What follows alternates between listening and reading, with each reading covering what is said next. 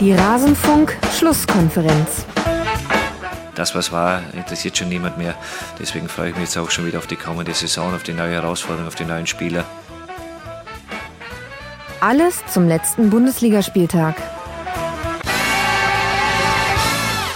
Das, was war, das ist nicht mehr. Zumindest das, was die letzte Saison betrifft. Aber auf diese Saison wollen wir natürlich ganz genau schauen. Und damit hallo und herzlich willkommen in der Rasenfunk-Schlusskonferenz in einer besonderen Ausgabe. Hier hört ihr genau den Teil, den wir zu Eintracht Frankfurt zu besprechen hatten. Ich spreche jeden Bundesligaspieltag mit zwei Gästen und alle Spiele kommen zur Sprache. Das hier ist jetzt dann der Teil zu Eintracht Frankfurt, wie schon gesagt. Und alle anderen Spiele findet ihr auf rasenfunk.de nach jedem Spieltag in der Rasenfunk-Schlusskonferenz. Jetzt wollen wir uns anhören, was hatten wir zu Eintracht Frankfurt zu verzapfen und bitte.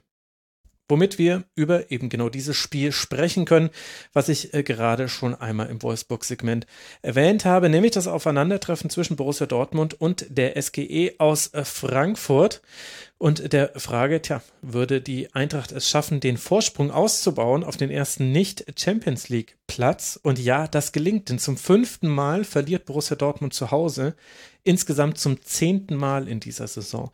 Auch das einfach nochmal eine Zahl, die man kurz wirken lassen muss.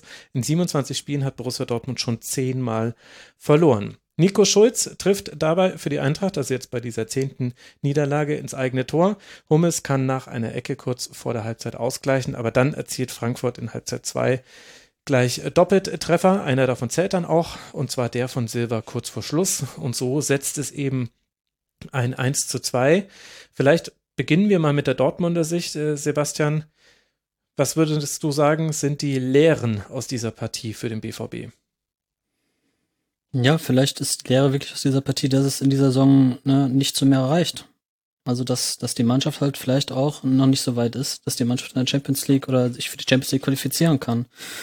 Ähm, es war jetzt wieder auch für Dortmund ein Endspiel, sag ich mal.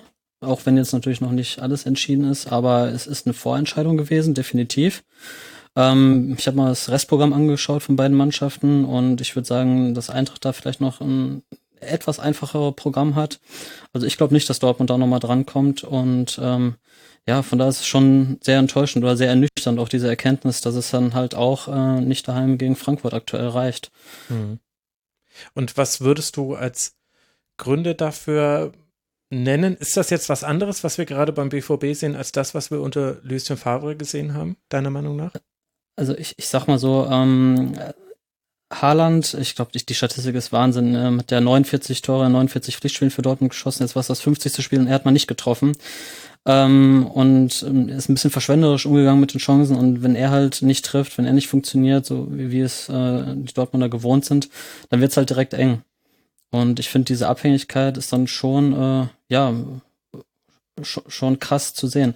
Weil auch ein Reus, der jetzt ähm, wieder dabei war, ähm, hat halt nicht das äh, zeigen können, ja, was man ihm halt vor Jahren gewohnt war noch, ähm, ist nicht in der Form. Und im Endeffekt ist dann auch halt, ja, die Abwehr dann ein bisschen zu schwach. Jan hat wieder auf äh, als Rechtsverteidiger spielen müssen, was ja bekannterweise seine, nicht seine Lieblingsposition ist. Und er war dann auch wieder mit drin in der Verlosung beim 0-1, wo er halt Kostic halt flanken lassen, auch mhm. wenn, ja gut, die Flanke ein bisschen abgefälscht war, ein bisschen glücklich und dann noch mit Schulzes Bogenlamp Bogenlamp Bogenlampe zum, zum Eigentor. Aber es ist, ich würde sagen, es ist so ein wirklich so ein Mix aus mehreren Faktoren, der Abhängigkeit von Haaland und ja, auch vielleicht der Erkenntnis, dass Dortmund nicht so gut ist in dieser Saison. Unabhängig jetzt vom Trainer auch. Das scheint so ein bisschen die, das Fazit dieses 27. Spieltags aus Dortmunder Sicht zu sein. Daniel, was glaubst du denn, sind so die taktischen Dinge, wenn wir jetzt mal dann bei diesem Spiel bleiben, wo man sagen kann, da kann dann auch der Gegner ganz gut ansetzen. Also so kann man Dortmund kalt stellen. Ich hatte zwischendurch das Gefühl, beide Mannschaften wussten eigentlich, was auf sie zukommt. Nur Dortmund hatte kein Gegenmittel gegen das, was Eintracht Frankfurt zu bieten hatte, nämlich vor allem Angriffe über Kostic und Flanken und schnelle Umschaltbewegungen, auch durchaus dann mal über die Zentrale, über Younes. Und während die einen eben keine Antwort hatten, nämlich Dortmund, wusste Frankfurt ganz genau, was Dortmund machen würde und hat sie dann genau dahin gelassen, wo man Dortmund spielen lassen wollte, aber keinen Schritt weiter. Ja, sie haben sich halt zusehend äh, tiefer gestellt dann ähm, in der Verteidigung, um halt äh, zu verhindern, dass äh, Dortmund äh, Bälle auf Haaland spielen kann, äh, wo der dann seine Dynamik ausspielen kann und zu Abschlusssituationen kommt. Gab es dann trotzdem ein paar, wie Sebastian angesprochen hat, wo äh, dann die untypischerweise halt mal nicht reingingen. Ähm, und äh, gerade in der ersten Halbzeit war es ja schon noch so, dass äh, Dortmund auch relativ viele Bälle in den Strafraum spielen konnte, auch mhm. ähm, jetzt in den Zonen um den Strafraum Frankfurt gar nicht so viel Druck auf den Ball bekommen hat. Äh, das ähm, aber eben jetzt auch nicht zu ganz vielen. Also es war jetzt nicht so, dass äh, ähm, Dortmund irgendwie konstant Druck aufgebaut hätte und man sich gefragt hätte, wann geht jetzt ein Ball rein, sondern es war eher so, ach, jetzt äh, ist doch mal eine Chance draus geworden. Also äh, mir hat da bei Dortmund eben so die Stringenz und die, ähm, die konstanten Muster mir dann irgendwie schon gefehlt. Also äh, es gab so ein paar Situationen, wo es eben ganz gut zusammengespielt hat, äh, wo es vielleicht auch mal einen äh, flüssigen Konter mit ein paar guten Steilklatschaktionen gab, äh, in den Ausnahmefällen, wo Dortmund mal in Umschaltsituationen kam. Aber ähm, irgendwie eine wirklich äh, ein stringenter Plan, wie man jetzt äh, seine, seine Stärken in dem Spiel zur Geltung bringen wollte, ist mir irgendwie nicht aufgefallen. Und das, obwohl man ja ganz offensichtlich Dinge probiert hat. Also Guerrero hat über weite Teile in einer Achterrolle gespielt, das hat man so noch nicht äh, von ihm äh, gesehen. Hat aber halt dann auch ehrlicherweise nicht so wahnsinnig gut funktioniert. Und es gab immer wieder so einzelne Momente, wo ich das Gefühl hätte, ah, jetzt haben sie ein Muster offengelegt, wie man Frankfurt packen kann. Also Beispiel, es gab eine Situation, in der hat sich in der ersten Hälfte Bellingham im Aufbau tief angeboten und dann, mhm. und äh, Rode musste mitrücken, mit, mit rausrücken, weil Rode so ein bisschen für ihn zuständig war. Und hinter ihm war ein riesiger Raum, in den Holland, Guerrero, auch Hazard mit einer kreuzenden Bewegung. Also da stand eigentlich nur drauf, wer möchte jetzt eigentlich von euch hier hin? Und dann ist da aber keiner hingelaufen. Also äh, Hazard ist weiter am Flügel äh, geklebt, äh, Can stand in einem Korridor mit, mit Bellingham und es hat sich eigentlich nichts getan. Und gerade Spieler wie Hazard und Reus, wie oft die in diesem Spiel nicht anspielbar waren für ihre Mittel, äh, für ihre Mitspieler, das fand ich, also wenn man da einmal drauf achtet, nur auf diesen Aspekt, welche Passoptionen haben Hummels, Akanji oder Can, wenn sie den Ball am Fuß haben, das ist wirklich schwach gewesen. Und das fand ich, das fand ich auch erstaunlich, weil äh, Länderspielpause hin und her und ja, Frische spielt sicherlich da auch eine Rolle. Aber ganz offensichtlich hatte Dortmund einen Plan mit Guerrero auf der Acht. Und ich könnte euch jetzt aber nicht sagen, außer dass ich mir jetzt selber irgendwas überlege, was da konkret der Plan gewesen sein soll, denn es ist mhm. völlig wirkungslos verpufft. Absolut, also was du gerade ansprichst, also die äh, Verteidigung von, äh, von Frankfurt ja schon quasi in 1 zu 1 Zuordnung im Mittelfeld, das ist ja schon was, was man ausnutzen kann, gerade mit äh, so Leuten wie Reus und Haaland, die, äh, ähm, Reus und äh, Hazard. und ähm, Hazard, äh, genau, die dann, die ja auch, deren Spiel, Spiel es ja auch ist, in so Halbräume reinzuziehen, dann da dynamische Aktionen zu haben. Aber das gab es halt irgendwie selten. Und äh, eigentlich ja, gibt's ja jetzt von Delaney mal so ein bisschen abgesehen, auch bei den Mittelfeldspielern sind ja Leute, die eigentlich auch äh, in der Lage sind, ähm, mal mit einer schwierigen Ballverarbeitung am Mann äh, sich äh, dann eben aus solchen Drucksituationen noch rauszudrehen. Also die individuellen Mittel, hat man das Gefühl, hätte Dortmund schon auch, abgesehen von, äh, von Erling Haaland, in so einem Spiel äh, effektiv zu sein, aber waren sie eben trotzdem nicht. Ja, und das hat dann äh, dazu geführt, dass man zwar Wege in den Strafraum gefunden hat, aber es war vor allem einer und das ist vor allem, das hat eine besondere Ironie, wenn man gegen Eintracht Frankfurt oder Eintracht Flankfurt, wie ich sie auch gerne nenne, spielt. Eine Mannschaft hatte 33 Flanken, die andere 14 Flanken und unglaublicherweise, mein Kopf ist explodiert. Als ich's, äh, also während des Spiels äh, ist es mir schon aufgefallen und dann habe ich die Zahl gesehen. Die mit den 33 Flanken war Borussia Dortmund. Und dann weißt du auch, das ist wie wenn die Bayern ganz viel flanken, das ist auch so wie Leipzig, dem passiert das seltener viel flankt. Oder zum Beispiel Borussia Mönchengladbach ist auch ein sehr gutes Beispiel, wenn die flanken, dann ist vorher ganz viel schiefgegangen. Dann hatten sie keine Idee, dann, dann war das so ein bisschen jetzt nicht Verzweiflungsmodus, das ist zu viel, weil so schlimm ist dann eine Flanke auch nicht, auch wenn ich mich gerne drüber lustig mache. Aber halt in eine Dreierreihe mit Tuta, Ilsanka, Endika hat jetzt nicht so wirklich gut funktioniert. Und 33 Mal hat es Dortmund nur so in den Strafraum geschafft. Das war schon krass. Ich glaube, daher rührt dann auch so ein bisschen das Eckenverhältnis von 10 zu 2 für Dortmund, ne? Ja. Ja, ja, ja. Flanken. Das stimmt ja. natürlich. Und und gleichzeitig wartet ja jetzt äh, Manchester City, also auch äh, Dortmund hat irgendwie einen interessanten Spielplan. So wie ich es vorhin bei Bayern genannt habe mit PSG, Union, PSG, hat äh, Dortmund jetzt Manchester City, der VfB Stuttgart und dann direkt das weitere Spiel gegen Manchester City. Bisher hat man es ja immer Union. geschafft, äh, Sebastian, und auch noch gegen Union, ja. Mhm. Äh, bisher hat man es ja immer geschafft, Sebastian, in der Champions League dann andere Leistungen zu zeigen, was die mir bekannten Dortmund-Fans übrigens noch mehr auf die Palme bringt, als wenn man da genauso spielen würde wie in der Bundesliga. Würdest du denn jetzt dann sagen, da sehen wir wieder einen komplett anderen BVB oder was ist so dein Gefühl jetzt auf Grundlage dieser Partie? Also ich, ähm, Dortmund hat ja immer noch genug talentierte, genug ähm, gute Einzelspieler, um halt auch einzelne Partien entscheiden zu können. Also wir haben Haaland ja gerade angesprochen, der war jetzt in einem Spiel mal ein bisschen verschwenderisch mit seinen Chancen, aber wenn der halt einen guten Tag hat, dann, dann schießt er gegen jeden Gegner zwei Tore und, und auch ein Reus kann natürlich seine Momente haben, ein Hazard.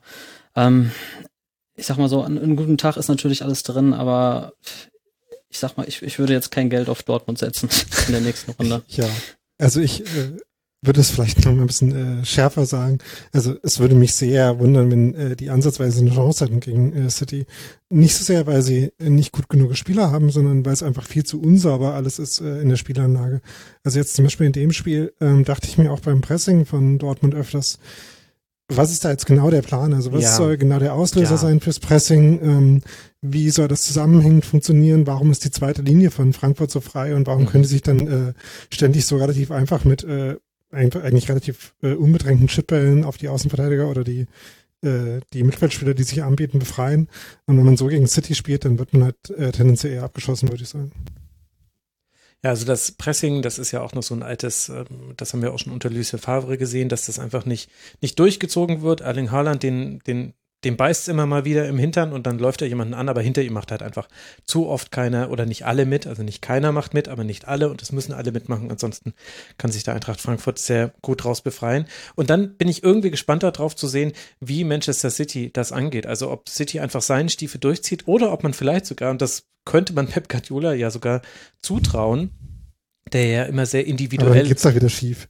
Ja, dann, dann, dann würde es schief gehen. Ja, er hat auch eine ganz fürchterliche Auswärtsbilanz. Also zumindest aufs Rückspiel hätte dann Dortmund äh, gute Hoffnungen. Aber im Grunde haben wir ja gesehen, und damit können wir dann auch gleich mal über Eintracht Frankfurt noch ein bisschen sprechen. Du kannst Borussia Dortmund schon einfach den Ball geben und kannst sagen, ja, also wir warten hier auf euch. Wir stressen jetzt manchmal so ein bisschen, aber die meiste Zeit warten wir eigentlich in so einem, also bei Frankfurt war es so ein 5-3-2, 5-2-3, so ein bisschen variabel, aber ehrlich gesagt auch nicht kein, kein Hexenwerk. Ja, und dann einfach mal viel Erfolg mit euren Weg in unseren Strafraum. Also wir sind hier, wir bieten euch, wir versuchen unsere, unsere letzte Linie nicht so hoch zu schieben, dass ihr ganz leicht drüber spielen könnt, aber wir stellen sie auch nicht so tief, dass ihr, dass ihr jetzt Hummels und Akanji weit in unsere Hälfte reinziehen könnt. So haben es andere Gegner auch schon gegen Dortmund gemacht. Das geht dann auch mal schief. So könnte man ehrlich gesagt auch als Manchester City auch sehr gut gegen Dortmund spielen. Da bin ich gespannt drauf. Aber wir haben über Eintracht Frankfurt noch zu wenig geredet, äh, Sebastian. Wie haben die dir denn gefallen in diesem Spiel? Was macht die denn aktuell so gut? Ich sag mal so, in der ersten Halbzeit ähm, und auch nach der Pause äh, war es jetzt nicht so, dass Frankfurt irgendwie die klar bessere Mannschaft äh, gewesen wäre. Sie waren halt in den entscheidenden, entscheidenden Szenen zur Stelle. Ich sag mal, eigentlich die Statistik äh, Dortmund hatte mehr Schüsse, mehr Ballbesitz, Eckenverhältnis hat man schon angesprochen, eigentlich auch ähm, die klareren Chancen. Aber Frankfurt macht dann halt auch die Tore, ähm, sei es mit etwas Glück in der ersten Halbzeit beim 1-0 und ähm, haben dann am Ende auch den etwas längeren Atem. Ich meine, Ilsankas Tor war, glaube ich, war doch recht klar abseits dann. Mhm. Ja, ähm, und Frankfurt macht dann aber einfach weiter, lässt sich davon nicht beirren und schießt halt noch drei Minuten vor dem Ende halt den entscheidenden Treffer, wo dann auch wieder Ilsanka die Vorarbeit geleistet hat. Frankfurt ist halt eine Mannschaft ähm, aktuell, ja, die weiß halt um, um, die eigenen Stärken und spielt diese auch ganz klar aus. Und ich würde sagen, das macht Frankfurt halt in dieser Saison so stark dann auch. Trotzdem war es so, dass ich mir als äh, Union-Anhänger äh, in dem Spiel so ein bisschen ähm, verschaukelt vorkam, weil äh, das, was Union letzte Woche ähm, sehr schmerzhaft, oder vor zwei Wochen vor der Spielpause, sehr schmerzhaft merken musste, wie ähm, effektiv Frankfurt darin sein kann, äh, gerade so Schnellangriffe auszuspielen. Das haben sie in dem Spiel ja noch nicht mal gemacht. Also in der zweiten Halbzeit ist es ja äh, fand ich, dass ein, so eine ganz merkwürdige Dynamik in, dem, Dynamik in dem Spiel war, wo es irgendwie kein Mittelfeld mehr gab und äh, beide nur noch entweder kontern oder quasi schon ähm, vor dem Strafraum standen äh, in ihren Offensivbemühungen. Aber da fand ich, hat äh, Frankfurt durchaus auch ein paar ähm, Konter relativ unpräzise ausgespielt, aber hatten halt auch äh, viele Gelegenheiten dazu, Sachen auszuspielen. Ähm, fand ich auch, dass da dann die Offensivspieler von Frankfurt gar nicht immer so richtig schnell nach hinten mitgemacht haben, wo sie aber dann eben auch von Dortmund noch äh, in der Disziplin quasi geschlagen worden sind beim 2-1. Äh, fand ich dann schon ein bisschen äh, skandalös, wie äh, Dortmund das äh, in Anführungszeichen verteidigt hat, weil ähm, dass der Konter in der ersten Phase so passiert ähm, und äh, so über die linke Seite läuft, das ist okay, das passiert ja halt, wenn du, äh, weil Dortmund ja auch äh, durchaus noch auf den Sieg gegangen ist, weil denen hätte ja ein Unentschieden auch nicht so viel gebracht. Also das, damit konnte ich leben, aber das, äh, nachdem man dann da in den Zweikampf gekommen ist und den eigentlich dann verlangsamen konnte, dann äh, an dem zweiten Pfosten man trotzdem so frei stand, das finde ich dann schon wieder relativ unentschuldbar. Ähm, aber so musste Frankfurt noch nicht mal sein allerbestes Spiel machen in, dem, in der Partie, um da einen Sieg mitzunehmen, finde ich. Und hatte gleichzeitig noch Chancen auf mehr. Also Jovic in der 90. Minute, eigentlich ist das äh, bei der Schussposition ziemlich sicher das äh, 3 zu 1 und dann wäre die ganze Nummer entschieden gewesen. Man, man tut sich ja manchmal so ein bisschen schwer, so Sekundärtugenden wie Hannes Wolf sie genannt hat, mit ins Spiel anzubeziehen, aber ich fand, dass Frankfurt halt auch einfach die aktivere Mannschaft war. Und ja, es ging hin und her und es war auch sehr wild. Also für den neutralen BeobachterInnen, glaube ich, war es äh, sehr, sehr interessant. Die Zeit hat oft gar nicht für die Zeitlupen gereicht, weil nämlich dann die andere Mannschaft nämlich schon wieder am gegnerischen Strafraum war und dann gab es ja schon wieder eine Dortmunder Ecke und man, also es war ständig was los. Aber in den entscheidenden Momenten, das, was ihr vorhin auch schon gesagt habt, war Frankfurt halt nicht nur besser da, sondern die hatten auch eine ganz andere, ach, das ist so ein doofes Wort, aber die waren halt einfach griffig und die haben so viele Zweikämpfe auch jetzt gar nicht auf Grundlage großer technischer Fähigkeiten gewonnen, sondern einfach nur, weil sie gesagt haben, ja, der Ball gehört jetzt aber mir. Entschuldigung. Ja, ist mir egal, dass du Jude Bellingham bist, vielleicht in zehn Jahren mal, aber jetzt ist das einfach mein Ball. Ich bin Sebastian Rode, herzlichen Dank. So, und ich spiele den jetzt übrigens immer auf äh, Philipp Kostic, weil das ist unser Plan. Und wenn ihr da nichts gegen machen könnt, dann ist uns das doch ganz egal. Irgendeine von seiner Flanken wird schon wieder jemanden finden, gar kein Problem. Selbst wenn er dafür erst jemanden gegen die Knie schießen muss und ja. den nochmal kriegen oder so.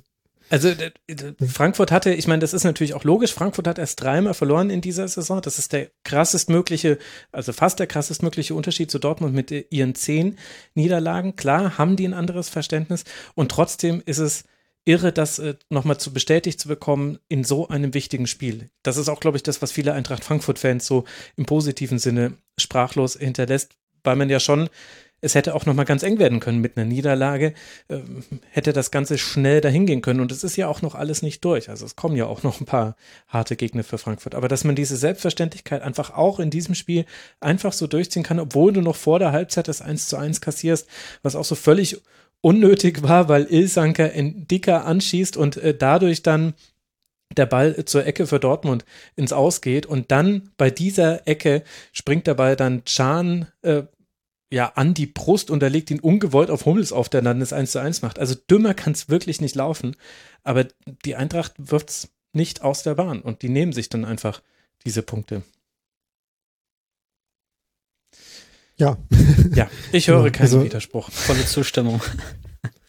Und sie konnten es halt sich dann auch erlauben, äh, ohne Ball relativ tief und passiv zu stehen äh, und dann eben ihre Konto auszuspielen, weil sie dafür eben auch nicht bestraft wurden. Mhm. Ähm, äh, Tobi Escher hat auf Twitter, äh, glaube ich, ganz äh, lustig darauf hingewiesen, dass äh, Dortmund erst äh, sämtliche äh, Schusspositionen verschenkt hat und dann äh, irgendwie aus den äh, sinnlosesten Lagen möglich abgeschlossen hat. Das war halt auch kein Mittel, um irgendwie Unruhe in diese in diese sehr selbstbewusste äh, Frankfurter Mannschaft zu bringen.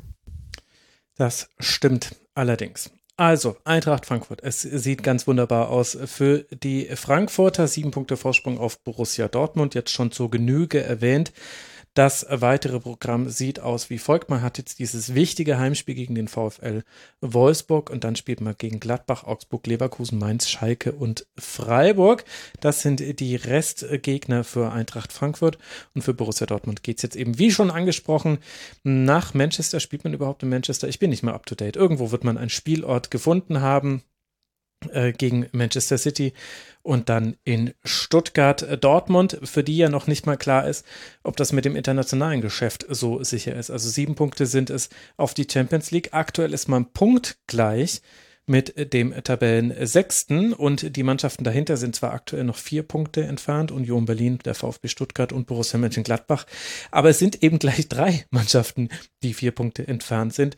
Da muss nur eine davon einen Lauf starten und dann wird es für Leverkusen und Dortmund aber beide nochmal eng.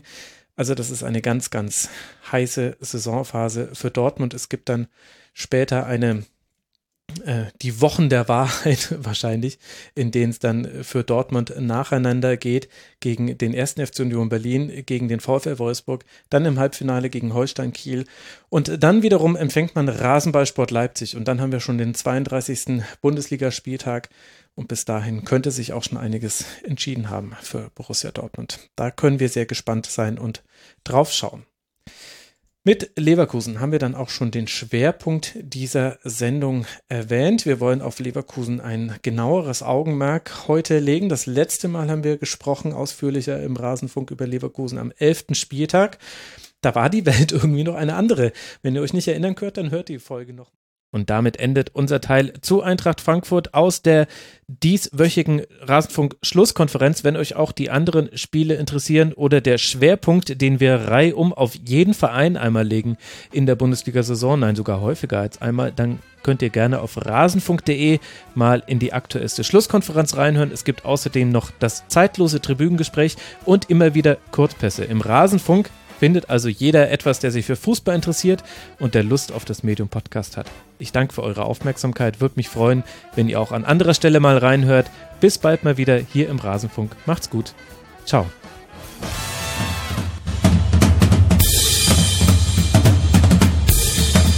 Das war die Rasenfunk-Schlusskonferenz.